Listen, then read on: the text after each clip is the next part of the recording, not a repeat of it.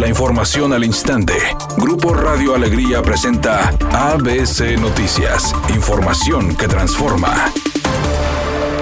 Clara Luz Flores, exalcaldesa de Escobedo y coordinadora de recolección de firmas en Nuevo León para la propuesta de revocación de mandato, defendió este proceso, invitando a la ciudadanía a participar. Y al emitir su postura ante la polémica generada por el Instituto Nacional Electoral de posponer la fecha de esta consulta, señaló lo siguiente. Un debate en el INE es eso, es cuándo se lleve a cabo, cuántas casillas se van a instalar, cómo se van a instalar, etcétera, etcétera. Pero lo que no está en duda es que la recolección de anuencias o de apoyos de personas que queremos que se lleve a cabo la revocación y que quede institucionalizada esta figura en el país, pues esa, esa recabación o recepción de apoyo se sigue en su procedimiento. La importancia de este proceso es que se lleve a cabo por primera vez, porque hoy, hoy hay autoridades, hoy el presidente está de acuerdo en que se lleve a cabo este proceso. Por otra parte, la ex candidata a la gobernatura de Nuevo León informó que a la fecha en Nuevo León se han obtenido entre 80 mil y 100 mil firmas, reiterando que mantendrán la estrategia hasta el 25 de diciembre. Pues eso es lo que yo les pregunto, ¿qué cuesta más? La corrupción, un mal gobernante, unas malas decisiones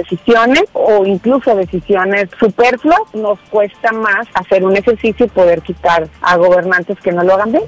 El presidente Andrés Manuel López Obrador pidió a Lorenzo Córdoba, presidente del Instituto Nacional Electoral, que ratifique su decisión a base de humildad, destacando que es de sabios equivocarse. Agregó que Lorenzo Córdoba debería tener capacidad unidad suficiente y voluntad democrática para rectificar y buscar opciones, porque lo más importante es que se haga realidad la democracia y se cumpla la Constitución. Finalmente, López Obrador apuntó que son intereses superiores que no pueden quedarse de lado. No puede haber un interés personal o de grupo por encima de un interés superior, por encima de la democracia, el pueblo o la Constitución. Insistió que es de sabios cambiar de opinión.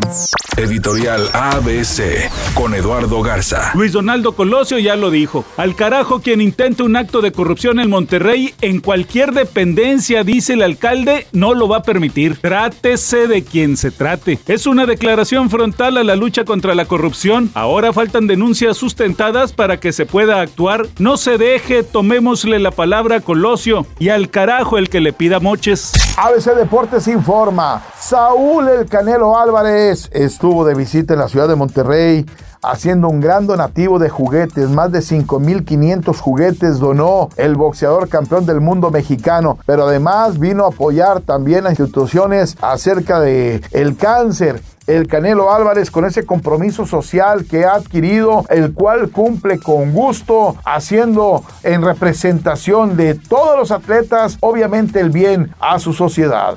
Más de 4 mil juguetes regaló el rapero Kanye West en su natal Chicago. Él acudió a diferentes zonas para regalarles juguetes a los pequeños que ahí habitan, generalmente de bajos recursos. A los papás de estos chiquitines también les dio un obsequio. Esto habla de su buen corazón y de que es un ferviente realizador de causas filantrópicas.